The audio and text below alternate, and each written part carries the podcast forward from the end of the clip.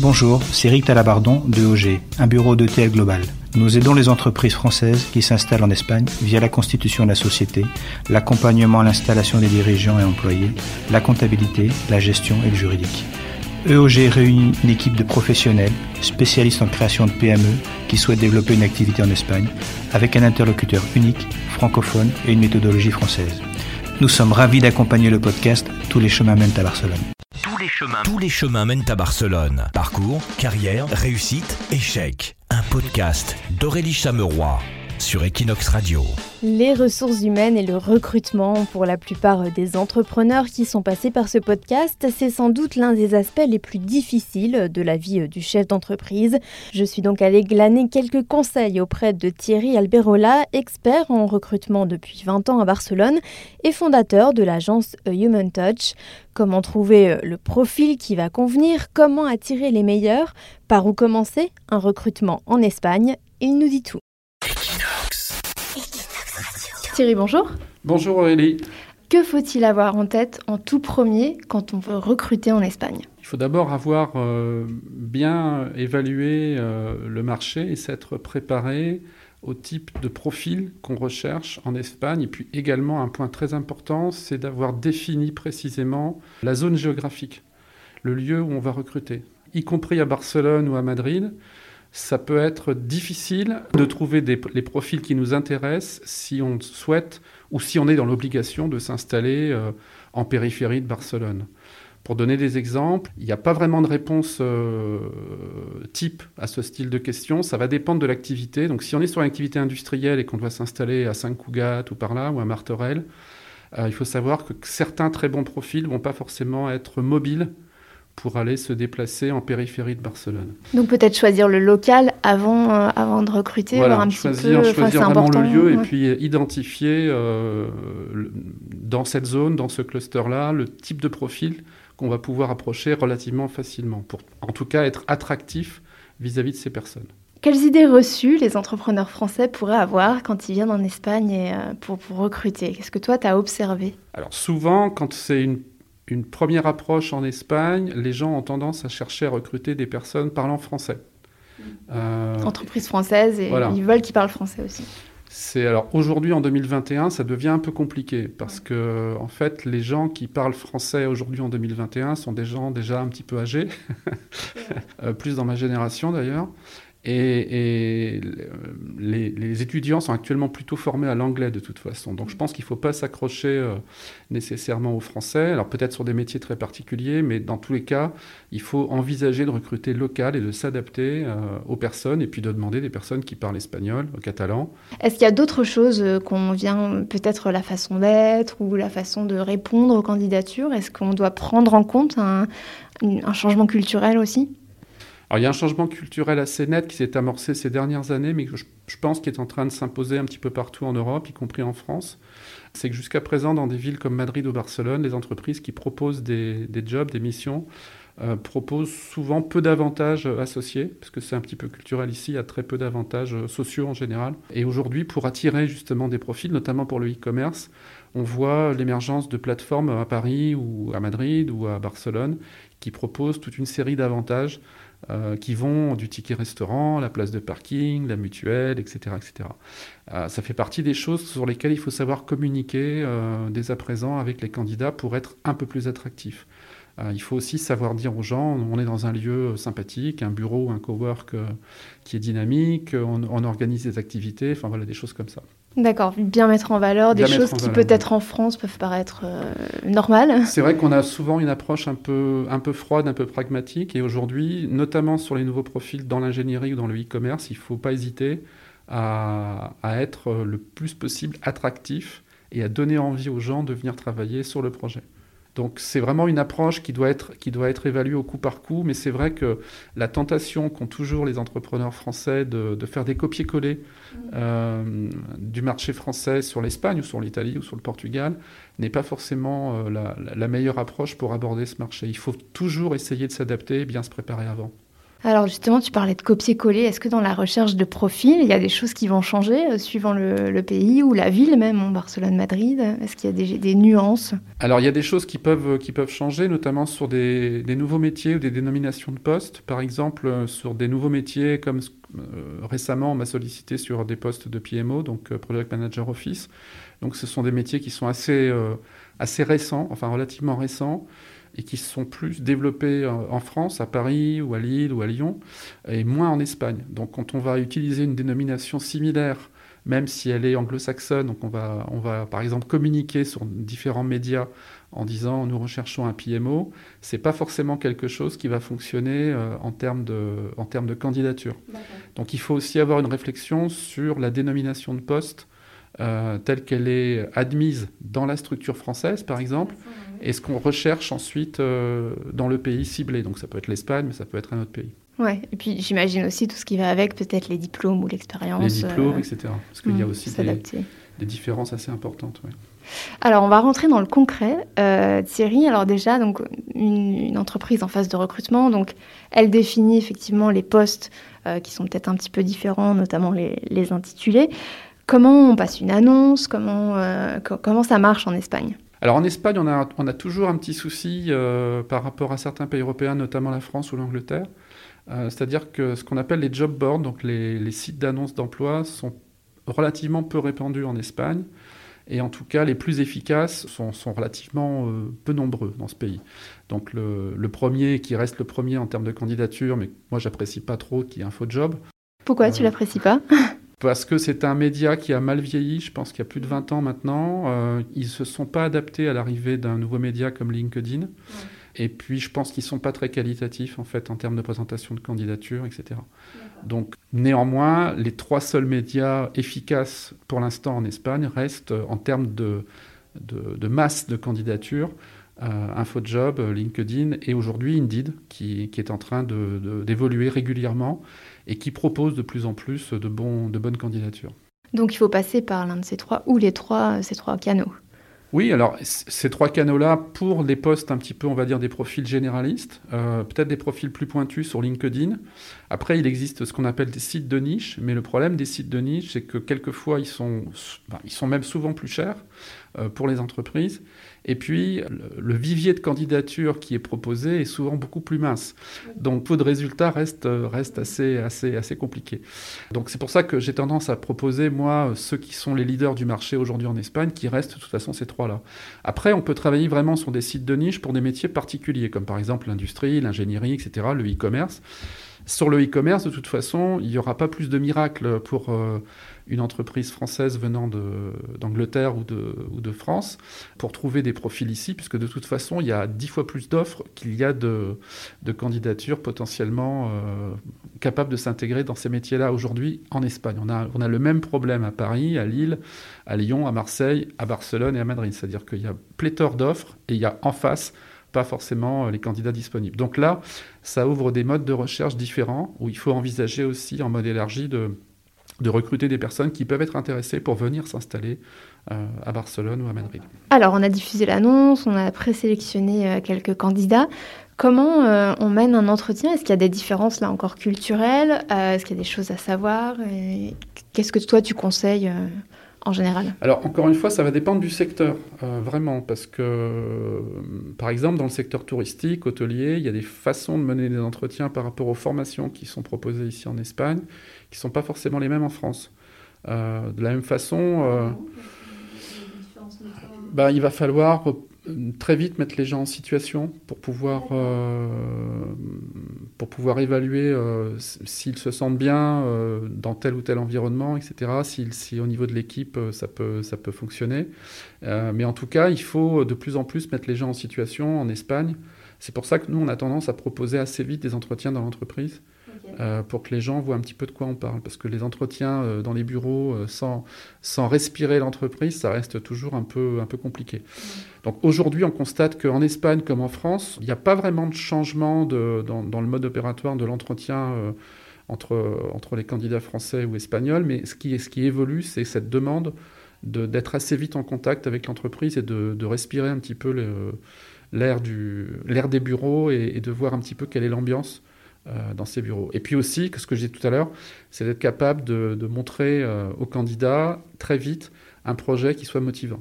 Mm. Donc, euh, parce qu'il y a beaucoup, beaucoup d'offres. Et là, on est dans un, dans un contexte actuellement où les gens ne se rendent peut-être pas compte, mais on n'est pas dans une situation de plein emploi, mais quand même, euh, euh, on s'en rapproche très fortement ces derniers mois en France et en Espagne. Et donc, euh, ben, en fait, les candidats en face euh, sont de plus en plus restreints. Donc, euh, il faut vraiment les intéresser. On a l'impression dans ton discours qu'il faut séduire le candidat. Oui, vraiment. Ouais. Aujourd'hui, oui, vraiment. C'est un petit peu inversé. sur des postes, sur des postes de middle et top management, oui, tout à fait. Il faut montrer euh, tous les avantages. La première erreur d'ailleurs qu'il ne faut pas commettre en venant en Espagne comme au Portugal aujourd'hui, c'est de s'imaginer qu'on va venir en Espagne euh, parce que, alors ça c'est dans le cas d'une délocalisation, souvent on va, on va faire des économies substantielles sur les salaires ou des choses comme ça. Alors oui, dans certains cas, on va faire des économies effectivement sur la partie charge patronale, charge sociale, parce qu'on a toujours un différentiel d'environ suivant le niveau de salaire. En moyenne, c'est 15 à 20 points d'écart avec la France, mmh. simplement. Néanmoins, une règle qui se vérifie tous les jours, c'est que les très bons candidats dans les métiers, que ce soit du juridique, du marketing ou de l'ingénierie, ils sont globalement à peu près aussi chers aujourd'hui à Barcelone ou à Madrid qu'à Paris. Donc euh, il faut s'enlever de la tête que euh, en se déplaçant à Barcelone ou à Madrid, on va pouvoir gagner à la fois sur la partie euh, charge patronale et sociale et en même temps sur le salaire.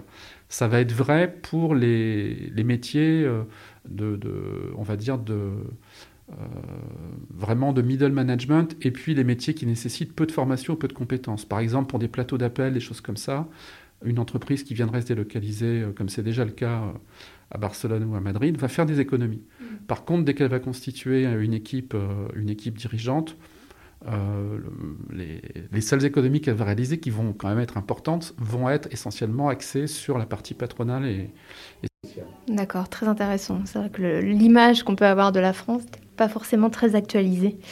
Euh, au niveau de l'entretien en lui-même, alors j'avais discuté avec euh, Pierre-Olivier Bousquet, qui est le créateur du site Service Emploi, euh, qui diffuse de nombreuses offres d'emploi pour les francophones à Barcelone.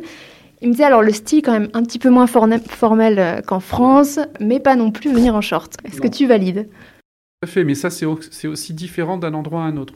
Par exemple, à Barcelone, traditionnellement, les gens sont un peu plus, euh, un peu plus en mode Friday wear, on va dire, toute la semaine. Mmh, casual. Alors qu'à Madrid, euh, on va rapidement être avec des candidats, quel que soit le niveau de poste, où on est sur des ambiances un peu plus formelles, un peu plus corporate. Et ça, on le voit tout de suite à Madrid, il suffit de se déplacer dans la ville pour se rendre compte. Euh, et ça va être également différent si on recrute au Pays Basque ou si on recrute à Valence ou en Andalousie. Oui, c'est un petit peu chaque, chaque zone euh, géographique. Toi, tu as 20 ans d'expérience, euh, Thierry, dans, bah, dans, dans, le recrutement ressources humaines. Quelle spécificité y a-t-il euh, ici sur le marché espagnol euh, qu'est-ce qu'il y Est-ce qu'il y a des choses à regarder? Donc, on a parlé hein, déjà des, diplômes, des expériences et tout. Mais est-ce qu'il y a des choses que tu regardes différemment sur des, candidats ici ou français? Ou vraiment il n'y a plus, vraiment de différence? Alors là où il y a peu de différence aujourd'hui, ça reste sur les profils industriels, ceux du e-commerce euh, et ceux de l'ingénierie en général. Ça, voilà, on est sur des, présentations en termes de parcours en termes de formation qui sont sensiblement les mêmes. Après, sur les candidats, on va dire sur le, gros de la troupe des candidats pour n'importe quel autre poste, il y a une différence quand même qui reste très forte et très marquée en Espagne par rapport à la France. Euh, c'est que souvent les candidats ont la bougeotte. C'est-à-dire qu'on est face à des parcours de candidats euh, qui, surtout dans les, métiers commerciaux, euh, restent un an, deux ans à tel endroit, changent, etc. Et ça, c'est vraiment une particularité très forte ici à Barcelone ou à Madrid. Les gens n'hésitent pas à changer du moment qu'il y a une meilleure offre. Quelquefois, ils changent aussi parce qu'il y a un avantage social ailleurs qu'il n'y a pas dans, dans, la structure où ils se trouvent. Euh, moi, j'ai vu des gens changer pour des places de parking, ce qui paraît, ce qui paraît bizarre, mais aujourd'hui, voilà, à Barcelone ou à Madrid, avoir une place de parking sur son lieu de travail, c'est quand même quelque chose qui est, très valorisé. Oui, c'est vrai. Les tickets restaurants, des choses comme ça. Donc, c'est vrai que s'il y a une différence à retenir, c'est que sur les métiers euh, plus courants et les métiers liés au commerce, on est sur des parcours souvent euh, très courts et qui quelquefois choquent les entreprises ou les recruteurs. Parce qu'ils arrivent, ils me disent, mais ce candidat, il a déjà fait euh, six ou sept structures avant de venir chez moi, qu'est-ce qui me dit qu'il va rester chez moi ou qu'il va pas partir au bout Tout à fait, oui, oui, ça, ça, peut faire instable. Et, et en fait, c'est ce qui, ce qui se passe. Euh, c'est qu'on a, on a vraiment des, des personnes aujourd'hui qui n'hésitent pas à changer. Euh. Alors jusqu'à 35-40 ans, les gens bougent beaucoup. Les gens bougent beaucoup. On est, très rarement confronté à des personnes qui ont des parcours stables. Et dans le e-commerce, ça peut être le cas, mais plus par rapport à des aspects de projet. Euh, où les gens sont embauchés pour travailler euh, sur tel ou tel projet, euh, qui est souvent défini pour une période de six mois ou un an. Et une fois que le projet ou la partie code de ce projet est, est achevé, bon, il change, il change de structure. Donc là, c'est un peu plus logique. Mais c'est vrai que pour les autres métiers, c'est plus compliqué à faire, à faire admettre aux entreprises en général, mais le marché est comme ça. Donc, il y a toujours beaucoup de turnover. Il y a beaucoup de turnover en Espagne, surtout dans les métiers liés au commerce. Et dans les métiers euh, liés aussi à l'hôtellerie et le tourisme, ça, il y, a très, il y a beaucoup, beaucoup de turnover. On est sur des turnovers supérieurs à 20-25% en moyenne, euh, qui sont très, très importants parce que euh, on est sur des métiers saisonniers et que les entreprises elles-mêmes ont du mal à maintenir toute leur masse salariale toute l'année. Quoi. Mmh, alors Thierry, je te parle en tant qu'entrepreneuse recruteuse. Quel est le secret pour trouver le candidat idéal, celui qui va vraiment matcher? Ah, il faut, vraiment travailler beaucoup sur la définition de poste et puis sur ce qu'on souhaite en termes, de, contenu de mission. Et puis aussi, comment on va intégrer cette personne dans telle ou telle équipe? Parce qu'il n'y a pas seulement ce qu'on va mettre sur le papier en termes de contenu de mission euh, ou de qualité attendue du candidat, il faut aussi essayer de, s'imaginer telle ou telle personne en situation avec, euh, avec l'équipe et ça, ça reste toujours une, alchimie un peu complexe. Donc c'est pour ça qu'on a tendance, nous, à privilégier de faire plusieurs entretiens avec le candidat, avec l'entreprise, de les mettre en situation et de vraiment euh, essayer de limiter euh, le plus possible les risques en termes d'intégration. Mais ça reste compliqué, ça reste compliqué. Alors il y a des métiers où c'est entre guillemets plus simple parce que quand ce sont des métiers liés euh, encore une fois à l'industriel ou à l'ingénierie, bon, euh, une personne est motivée pour travailler sur tel ou tel type d'activité. Grossièrement, euh, si on lui donne ce dont elle, enfin le, projet qu'elle recherche, elle va, elle va rester, elle va se stabiliser. Après sur les métiers commerciaux, c'est plus compliqué parce qu'il y a tellement de choses qui rentrent en ligne de compte, l'évolution du marché, le management aussi, interne, externe, etc qui font que les personnes sont plus ou moins stables.